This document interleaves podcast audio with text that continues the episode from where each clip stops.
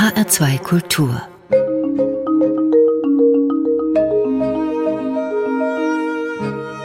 Doppelkopf Heute am Tisch mit der Geschichtenerzählerin Odile Neri Kaiser. Gastgeberin ist Juliane Spatz. Geboren und aufgewachsen ist Odile Neri Kaiser in Frankreich, in Lyon. Sie hat Linguistik und Pädagogik studiert, war von 1975 bis 95, also 20 Jahre lang Lehrerin in Lyon, zog dann mit Mann und Kindern in die Nähe von Stuttgart, wo sie auch heute noch lebt. Und zwar als mündliche Geschichtenerzählerin auf Französisch Conteuse. Herzlich willkommen beim Doppelkopf, Odile Neri Kaiser. Vielen Dank, dass ich dabei sein darf. Es war der Umgang mit schwierigen Schülern, der sie zum Erzählen geführt hat. Was für Kinder, was für Jugendliche waren das und wie kam es dann zum Geschichtenerzählen? Ich war Lehrerin für Französisch in einer in Deutschland würde man sagen Gesamtschule. Das sind unsere französische Collège. Die sind nicht besonders. Jeder kommt in die Collège und die Klassen sind ganz bunt gemischt. Und ich hatte eine spezielle Klasse, aber die dann extra aus Schülern zusammengestellt wurde, die ja zwar schon die Vorschule, die Grundschule und zwei Jahre in der Gesamtschule verbracht hatten, entziffern konnten, aber beim Lesen und Schreiben nicht verstanden haben.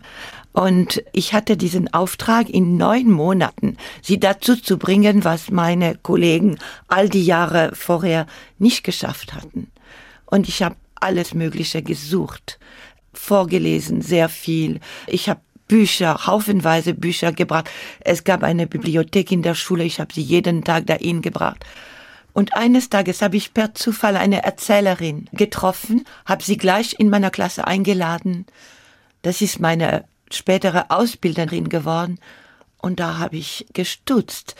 Diese Schüler, die sonst auf den Boden gekrochen sind, die Wände geleckt haben, Drogen unter dem Mantel immer wieder, ja, verteilt haben die waren ganz Ohr.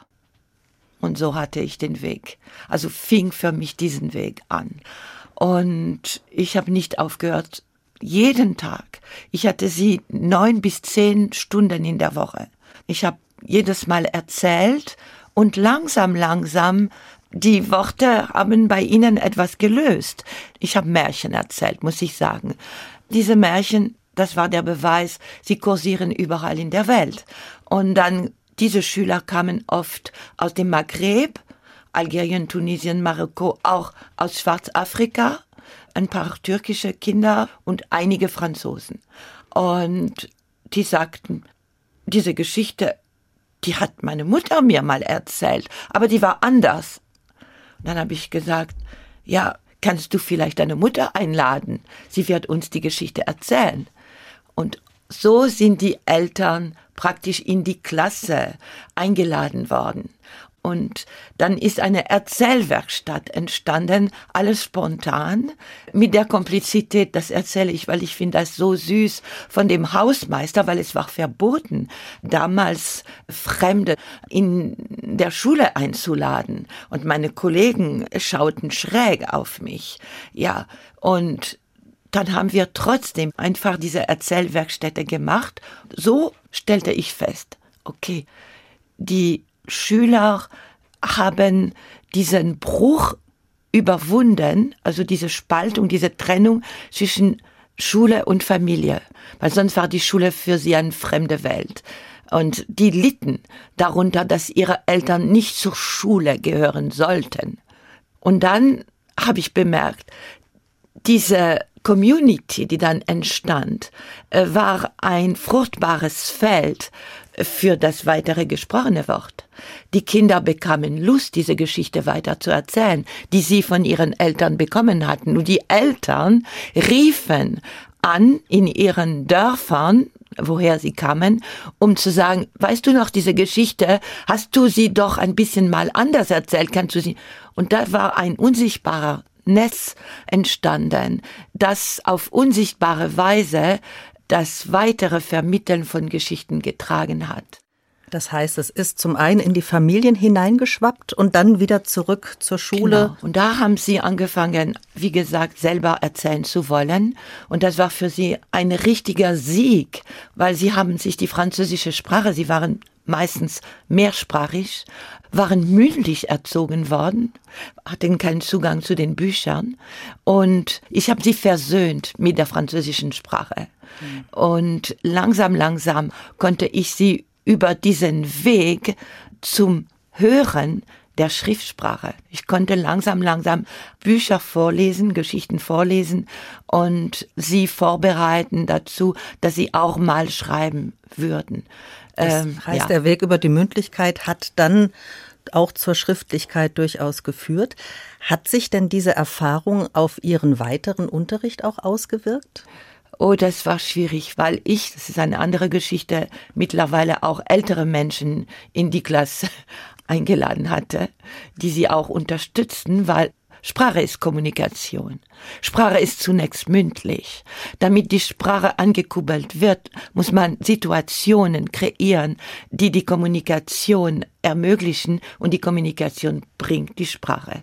So haben diese Kinder langsam den Weg zur Schriftsprache gefunden, aber diese Brücke herzustellen und ihnen erklären, warum man sich schriftlich nicht genauso ausdrücken kann, wie man es mündlich macht.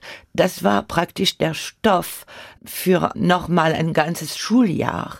Das hat mir die Linguistik praktisch beigebracht. Chomsky, das ist ein, ein berühmter Linguist, der hat einfach gesagt, jeder Mensch ist fähig, seine eigene Sprache zu generieren. Und ich ging nicht von der Grammatik und auch nicht von der natürlich nicht von der Rechtschreibung aus, sondern ich ging von Phänomen Sprache. Wie baut sich in einem die Sprache auf bis zur Abstraktion? Genau, und das beginnt bei der Mündlichkeit. Und das beginnt bei der Mündlichkeit. Sie haben, als Sie Mitte der 90er Jahre dann nach Deutschland kamen, zunächst Volkshochschulkurse für Französisch gegeben, einfach aus dem Grund, weil Ihre Lehrerausbildung hier nicht anerkannt wurde.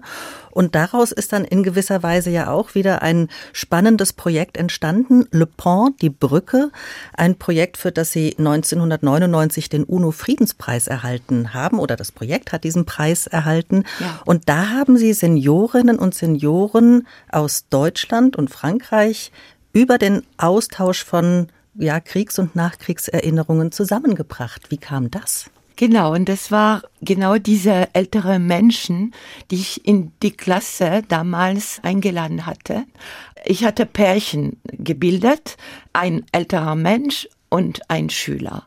Die Schüler haben den älteren Menschen die Grundlagen der Informatik beigebracht mhm. und die älteren Menschen haben die Kinder unterstützt bei den Hausaufgaben und haben sie in die Bibliothek begleitet und dann haben wir immer wieder auch Austausche in der Klasse einfach gehabt, wo die älteren Menschen ihre Lebensgeschichten den Kindern erzählt haben. Und ich erinnere mich auch, das war so rührend, weil manche ältere Menschen haben zugegeben, wir waren auch schlechte Schüler damals. Und trotzdem haben wir ein gutes Leben geführt. Und das war für die Schüler natürlich ermutigend.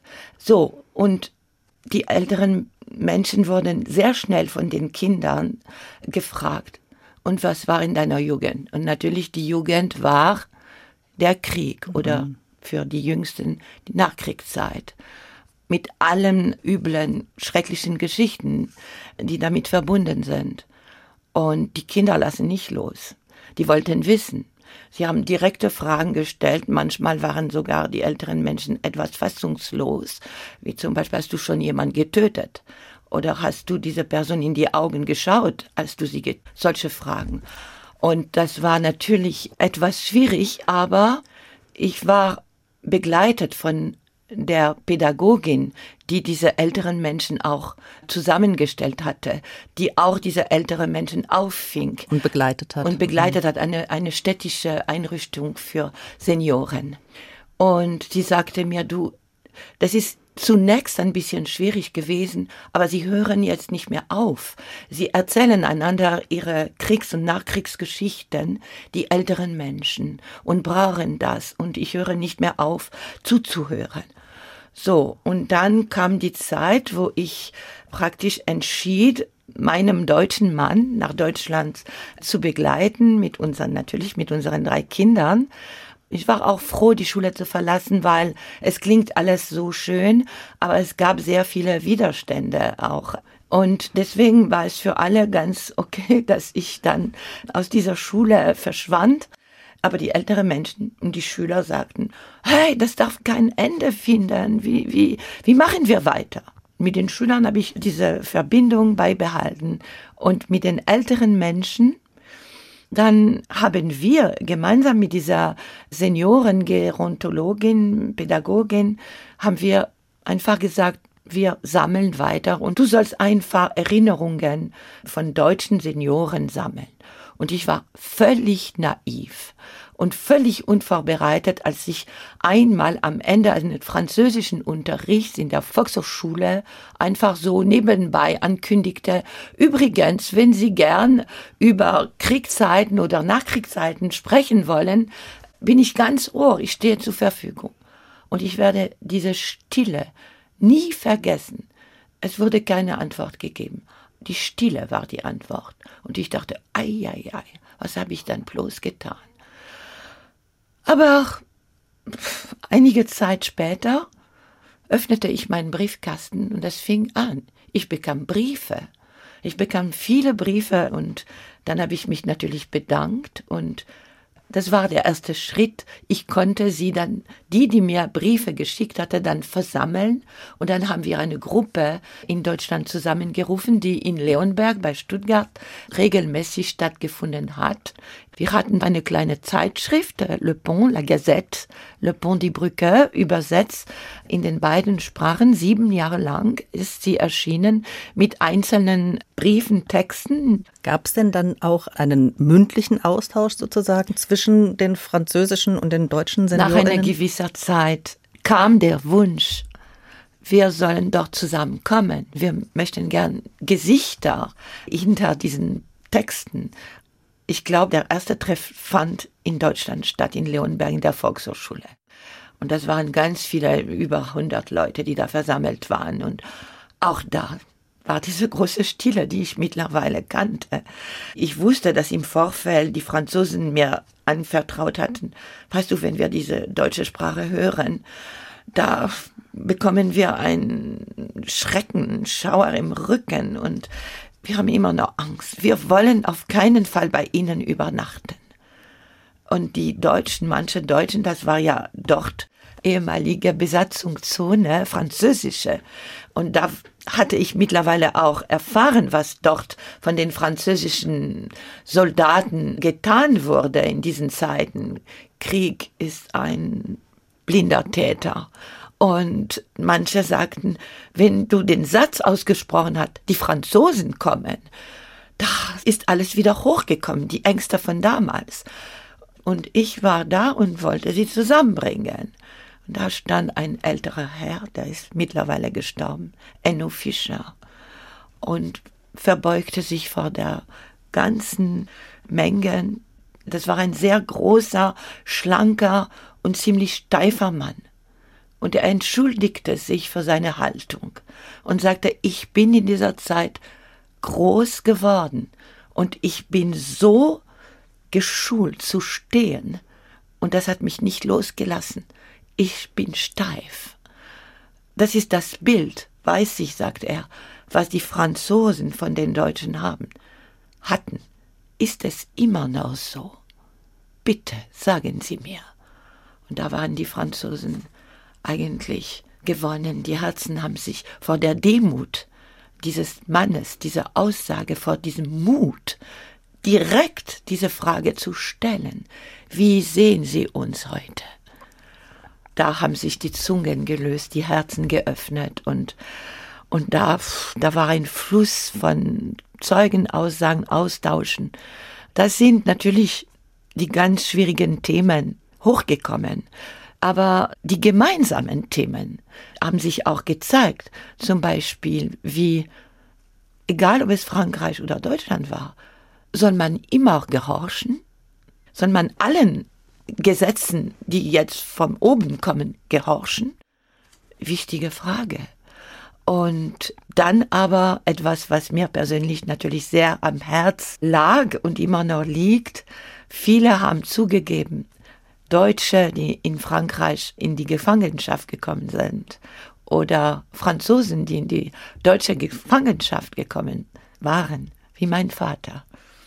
Die haben von Liebesgeschichten erzählt oder Freundschaftsgeschichten oder Versöhnungsgeschichten. Und es gibt viel mehr, als man denkt. Ja, und damit diese Geschichten erzählt werden können, braucht es vielleicht auch die direkte Begegnung. Wir kommen zur ersten Musik. Sie haben sich Odile Neri-Kaiser den Chanson Göttingen der französischen Sängerin Barbara gewünscht. Den hat sie 1964 geschrieben, als sie in Göttingen ein Konzert gab. Und er ist auch eine Art Symbol der deutsch-französischen Versöhnung geworden. Was verbinden Sie mit diesem Chanson? Genau diese Versöhnung, die Abschaffung von diesen inneren Grenzen. Das ist meine Lebensaufgabe auch. Das habe ich nicht geplant, aber. Bien sûr, ce n'est pas la Seine, ce n'est pas le bois de Vincennes, mais c'est bien joli tout de même. À Göttingen, à Göttingen, pas de quai, pas de rengaine qui se lamente et qui se traîne, mais l'amour y fleurit quand même. À Göttingen, à Göttingen, ils savent mieux que nous, je pense, l'histoire de nos rois de France, Hermann, Peter, Elga et Hans, à Göttingen, et que personne ne s'offense, mais les contes de notre enfance, il était une fois commence. Göttingen, bien sûr, nous, nous avons la et puis notre poids de Seine. Mais Dieu que les roses sont belles à Göttingen, à Göttingen, nous, nous avons nos matins blêmes et lampes grises de Verlaine. C'est la mélancolie même à Göttingen, à Göttingen, quand ils ne savent rien nous dire, ils restent là nous sourire. Mais nous les comprenons quand même, les enfants blonds de Göttingen. Et tant pis pour ceux qui s'étonnent et que les autres me pardonnent. Mais les enfants, ce sont les mêmes à Paris ou à Göttingen. Au fait que jamais ne revienne le temps du sang et de la haine. Car il y a des gens que j'aime à Göttingen, à Göttingen. Lorsque sonnerait l'alarme, s'il fallait reprendre les armes, mon cœur verserait une larme pour Göttingen, pour Göttingen. La, la, la,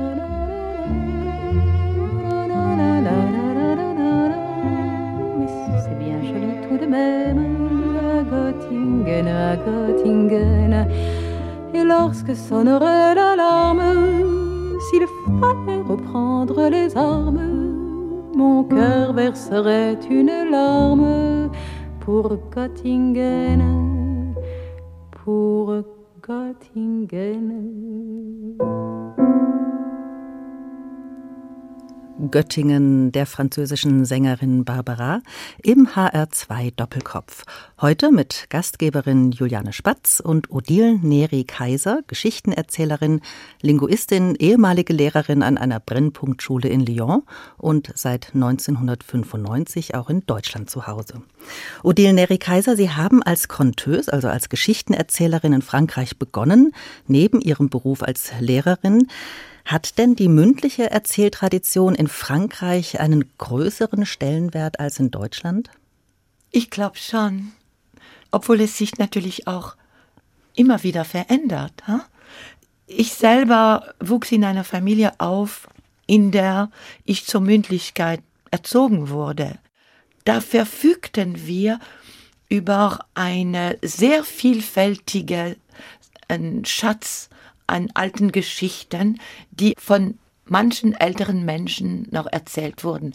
Und dann kamen Ende der 70er, 80er Jahren die Afrikaner und die Nordafrikaner zum Erzählen. Erbe der Kolonialgeschichte, die auch nicht nur schön ist, mhm. das weiß ich, schrecklich auch ist, aber da hat sich in Frankreich die Erzählkunst völlig erneuert. Also die wurde praktisch von der Erzählkultur, die am Aussterben war, hat sie sich in einer neuen Erzählkunst definiert, und einige Jahre später wurde das mündliche Erzählen als Art majeur, als Hauptkunst von dem französischen Kulturministerium deklariert. Das heißt, die Erzählfestivals und das mündliche Erzählen ist aufgeblüht und die Erzähler wurden geschätzt.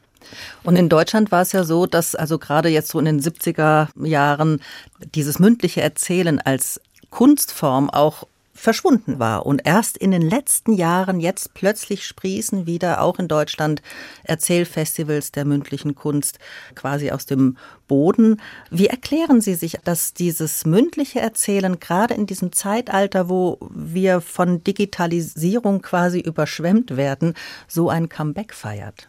Weil wir merken, Menschen brauchen Geschichten, Menschen brauchen den Kontakt. Die Digitalisierung hat sich vermehrt, fast exponentiell die letzten Jahre und natürlich auch durch diese Corona-Krise. Und jetzt dieser Hunger, die wir haben, ist der Hunger nach Gemeinschaft. Weil jeder Mensch hat jetzt seine individuellen Traumbox. Ich auch. Mein Handy. Ich kann jederzeit alle möglichen Geschichten und Träume abrufen. Aber wie allein bleibe ich dabei? Ich brauche doch das, was ich und was wir alle Erzähler erfahren, wenn wir erzählen. Der Erzähler erzählt, die Erzählerin, aber die Gruppe, die Gruppe erzählt mit. Die Zuhörenden bilden eine Zuhörergemeinschaft. Und diese Zuhörergemeinschaft schafft eine besondere Energie.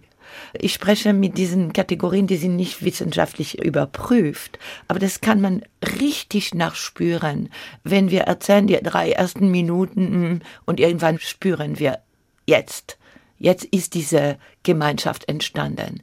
Die Menschen hören alle gleichzeitig zu, gemeinsam und spüren. Und das gemeinsame Zuhören wird durch die Gruppe verstärkt, unterstützt und gleichzeitig hört der Erzähler, die Erzählerin, dass jeder ist dabei, sich seine eigenen Bildern, seine eigene Bilderwelt, sein eigenes Kopfkino oder Herzkino, sage ich viel lieber als Kopfkino, vorzustellen, erzählt aus der gehörten Geschichte, der gemeinsamen gehörten Geschichte, lauter individuellen kleinen Geschichten, die aber auch wieder zusammenkommen in diesem Raum, der die Geschichte geöffnet hat.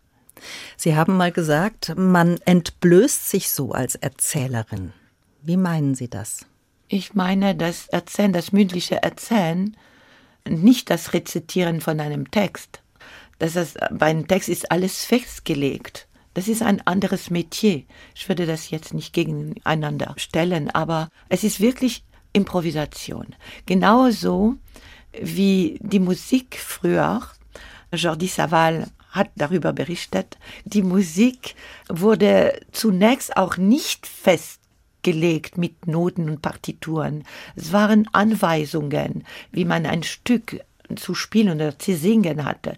Und da war jeder Musiker oder Sänger frei, das so zu interpretieren. Das heißt, das freie mündliche Erzählen ist völlig frei. Und ich erzähle eine Geschichte nie gleich. Das ist genau unsere Schwierigkeit. Die Menschen sagen, ja, das ist aber keine Kunst, weil das ist so immer noch so ungefähr. Aber das ist auch die große Leistung, die wir haben, weil wir sind so flexibel, dass wir dieselbe Geschichte, denselben Stoff unmittelbar anders formulieren können, je nachdem, wer zuhört. Also sie entsteht immer wieder neu, die Geschichte. Immer wieder neu. Sie haben uns eine Geschichte mitgebracht, eine ganz kleine, die wir aber hier im HR2 Doppelkopf hören dürfen. Ja, diese Geschichte verdanke ich meinem Freund, ich wage es zu sagen, Tierno Diallo, Sohn von dem verstorbenen Mamadou Diallo, den ich so bewundere, bewundert habe damals. Mamadou Diallo, diese ganz besondere Stimme, von der sein Sohn geerbt hat. tiefe Stimme. Und Tiano, der lebt zwischen Senegal und Lyon und sagt, er hat einen Fuß da und einen Fuß dort und seine Geschichten bereichern sich von beiden Welten. Und diese Geschichte hat er mir auch geschenkt und ich erzähle sie, möge er mir vergeben, weil ich sie erzähle, glaube ich, nicht so gut wie er. Ein Mann kam in einem Dorf an. An der Arm hatte er einen Korb, ein schwerer Korb. Der war voller Früchte, leckeren Früchte, des fruits délicieux, à vous mettre l'eau à la bouche. Es war sehr heiß und er suchte den Schatten und fand ihn auf dem Dorfplatz unter einem großen Baum, wischte sich den Schweiß von der Stirn ab, setzte sich und ruhte sich aus.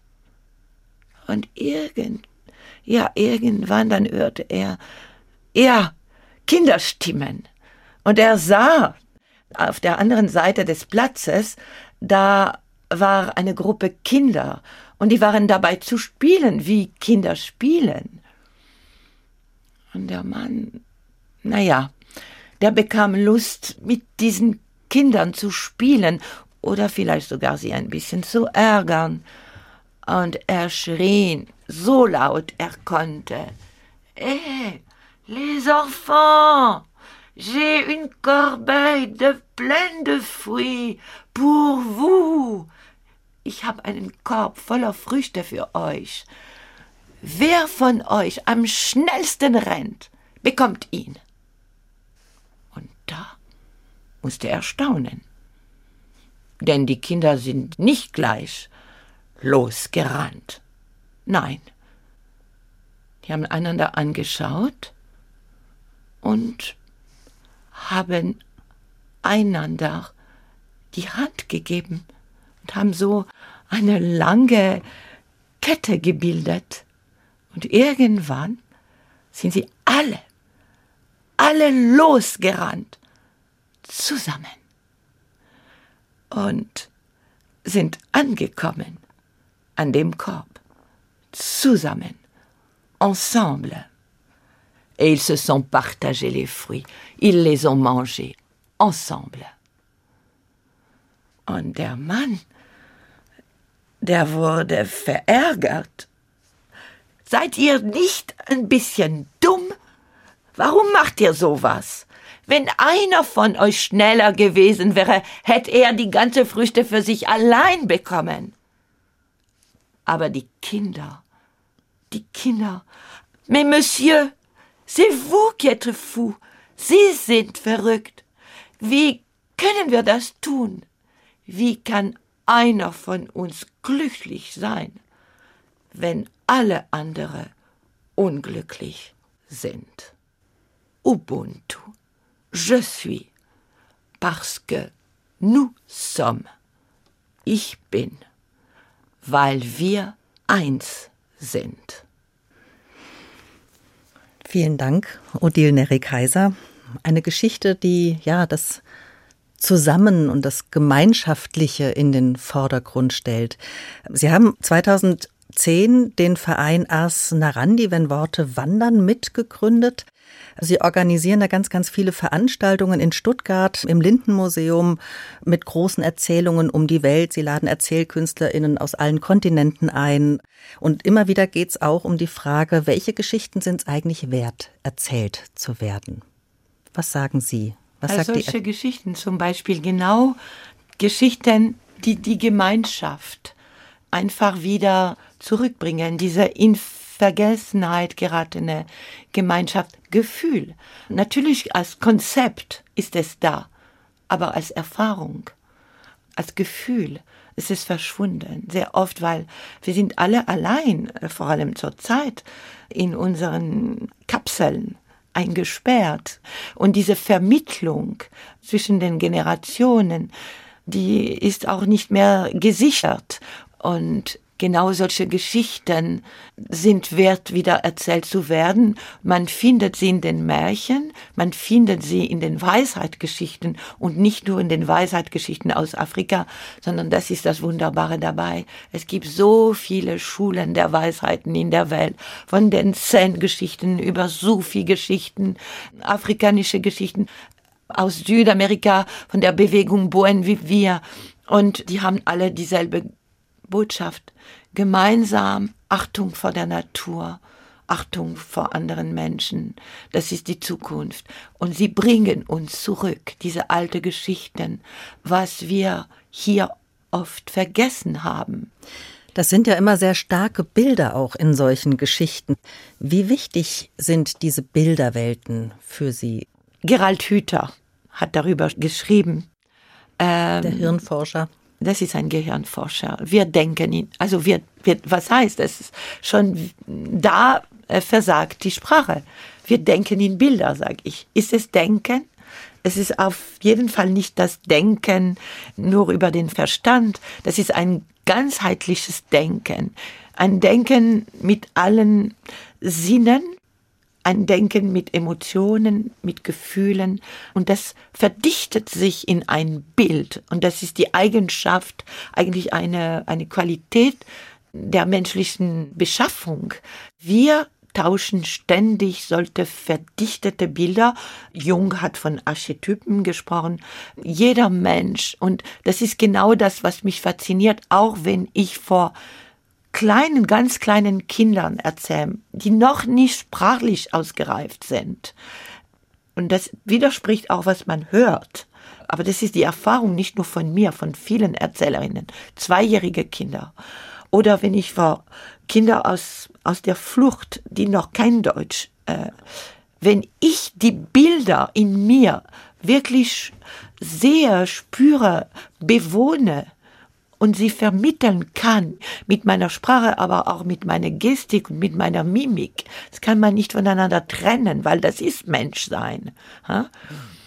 Dann merke ich, ich kann nicht sagen, dass sie verstanden haben, aber ich kann sagen, dass sie vielleicht begriffen haben oder dass diese Bilder bei ihnen vielleicht etwas nach dem Resonanzprinzip ding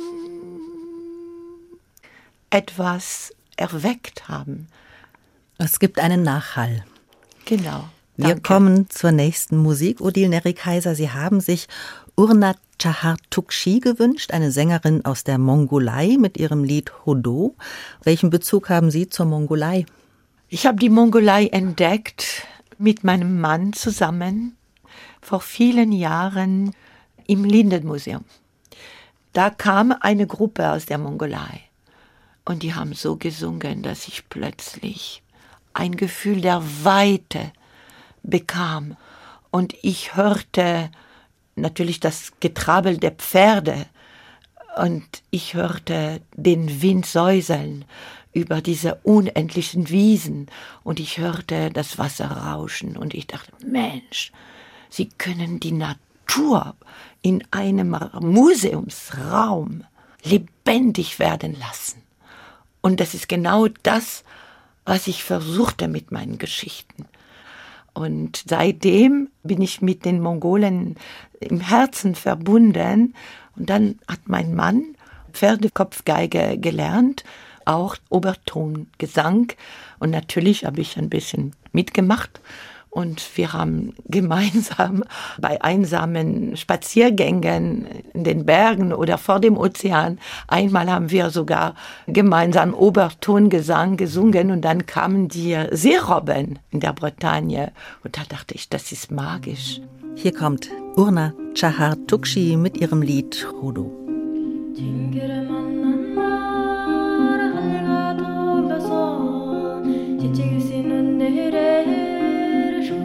Nacho Sarasate.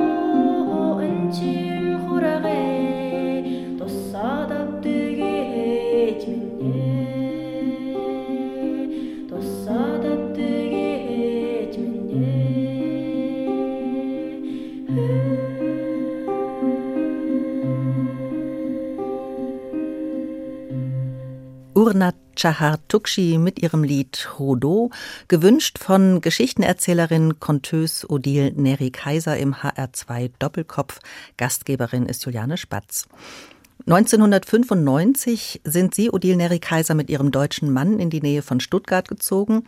Damals waren Sie 45 Jahre alt und seitdem sind Sie auch in Deutschland zu Hause und Sie erzählen auf Deutsch genauso wie auf Französisch und manchmal, ja, fließt das beim Erzählen ineinander. Wir haben es vorhin gehört.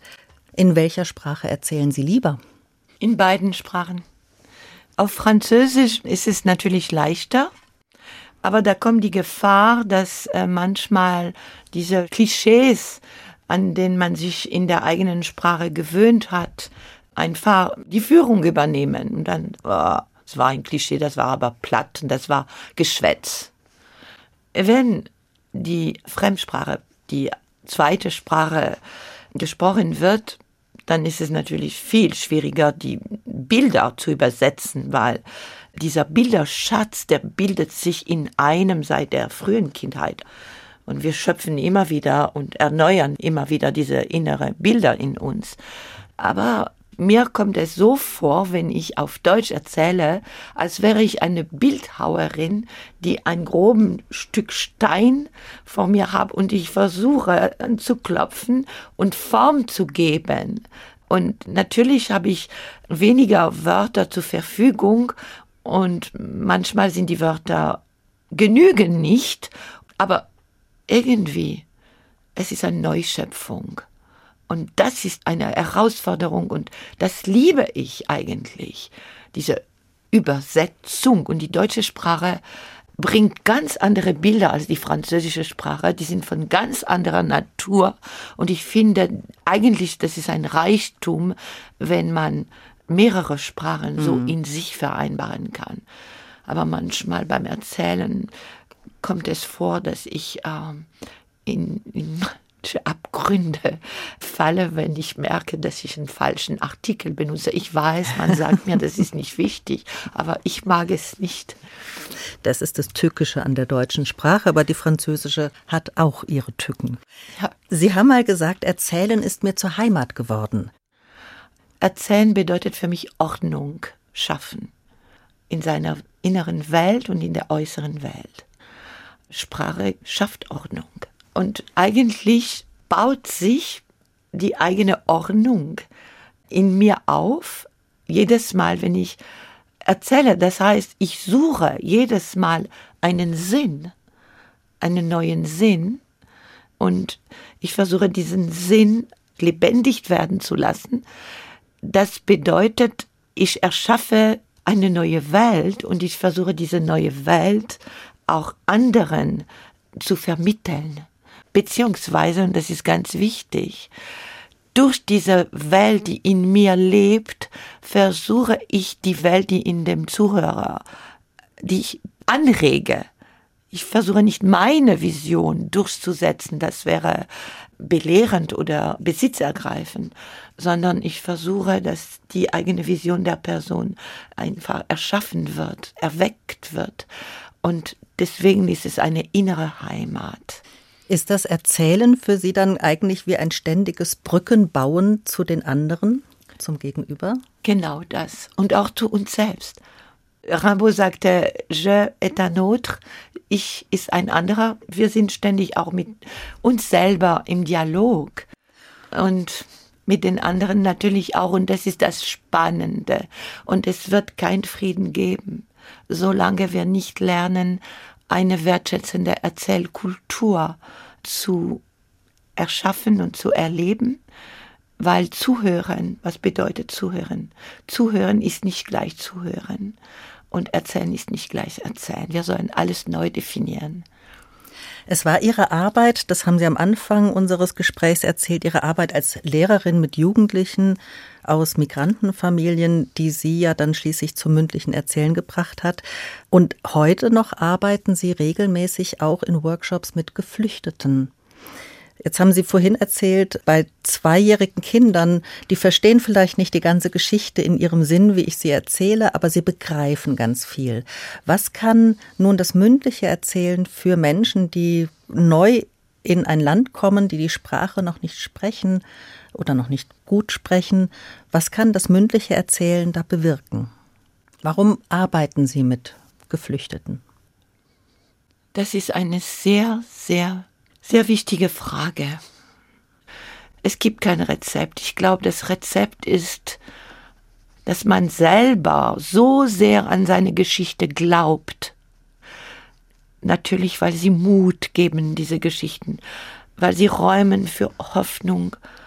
Eigentlich, ich sehe dich, ich höre dich und du bist für mich ein mutiger Mensch. Oder sie sind, pardon, für mich ein mutiger Mensch.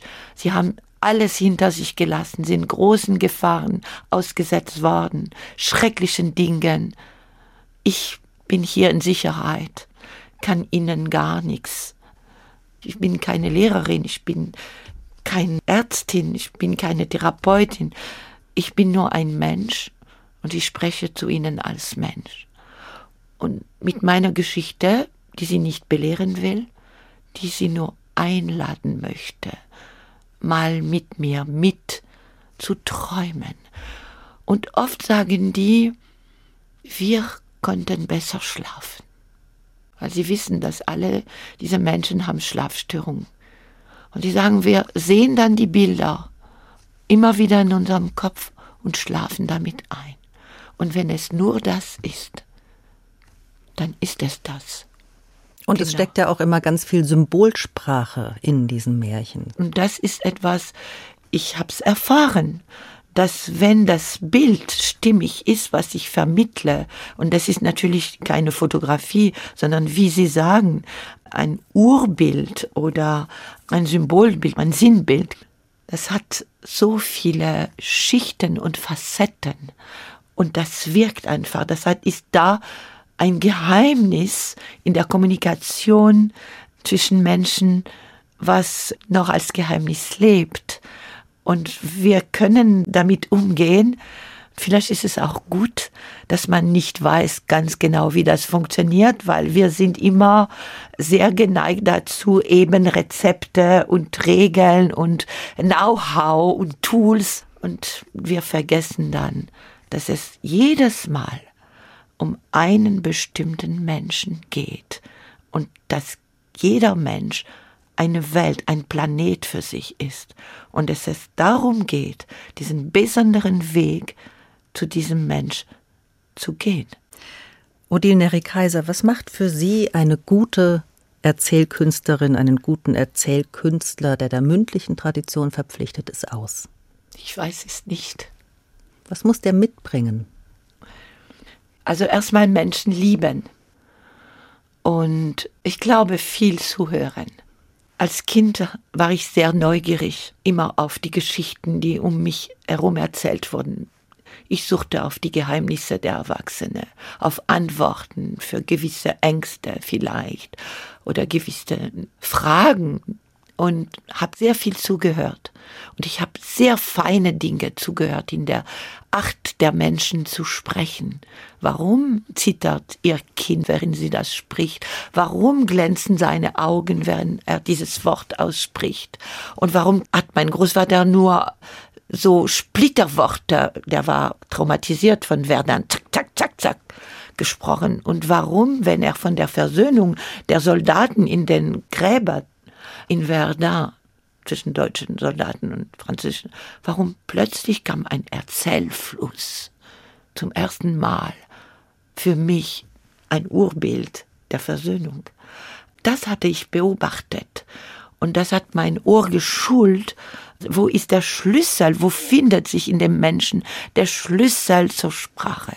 Und so langsam durch das Zuhören und die Liebe für die Menschen haben sich diese Kompetenzen praktisch geformt. Und ich liebe es, Erzählkurse zu geben. Aber ich traue mich fast nicht, weil ich habe selber, als ich in der Ausbildung war, bei Agnès Chavanon in Lyon, gemerkt, die erzählen alle genauso wie sie. Unbewusst, man prägt, weil man denkt, meine Kunst ist die beste. Und eigentlich möchte ich viel lieber jeder Mensch dazu bringen, dass er seine eigene Erzählkunst mit seiner Persönlichkeit, mit seinem besonderen Stil entdeckt. Und das geht über andere Wege. Und ich habe festgestellt, in Deutschland, komischerweise, wollen die Menschen immer Tools und Regeln. So soll man erzählen und diese Geste bei diesem Wort und diese Körperhaltung. Und ich habe die Erfahrung gemacht, wenn der Mensch seine Geschichte bewohnt, aber richtig von innen aus bewohnt, weiß, warum er gerade diese Geschichte erzählen möchte und welchen Sinn diese Geschichte für ihn hat und die Bilder dazu findet, da plötzlich entsteht ein Stil und das kann man nicht beeinflussen, das mhm. entsteht. Es ist eine Begleitung eigentlich, die ganz einfühlsam sein soll für mich. Und deswegen mache ich das nicht so oft. Sehr herzlichen Dank, Conteuse Odile Neri Kaiser, für dieses Gespräch. Sie haben heute viele Bilder in meinen Kopf gepflanzt und ich nehme unter anderem für mich mit, dass dem Erzählen das Zuhören vorausgeht und mündliche Erzählkunst wiederum vom Zuhören in der Gemeinschaft lebt und von der Hinwendung zum Gegenüber. Wir kommen zu ihrem letzten Musikwunsch. The Musical Priest Scotch Mary des spanischen Musikwissenschaftlers, Dirigenten und Komponisten Jordi Savall. Sie haben ihn vorhin schon mal kurz erwähnt. Was bedeutet Ihnen diese Musik? Die Bretagne und die Transmission, die Vermittlung hier der Musik, aber sehr ähnlich für mich, für die Vermittlung des gesprochenen Wortes seit Ursprung der Welt vor langer, langer Zeit, als die ersten Worte von den Menschen ausgesprochen wurden. Bis heute ist dieses Lied, hat sich verfältigt, hat sich ausgebreitet, aber ist irgendwie auch doch immer in sich das ursprünglichste Lied geblieben. Oder man kann es finden. Und das spricht diese Musik für mich aus. Dann hören wir jetzt aus der CD The Celtic Vial den Titel The Musical Priest Scotch Mary von Jordi Savall. Mein Name ist Juliane Spatz. Mein Gast im HR2 Doppelkopf war die Geschichtenerzählerin Odile Neri Kaiser, ausgezeichnet 2021 mit dem Thüringer Märchen- und Sagenpreis. Und Ihnen danke ich fürs Zuhören. Tschüss.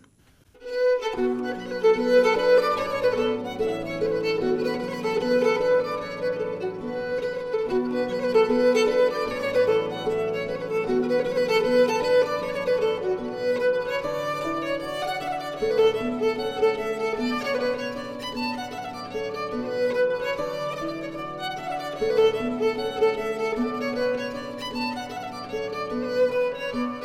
you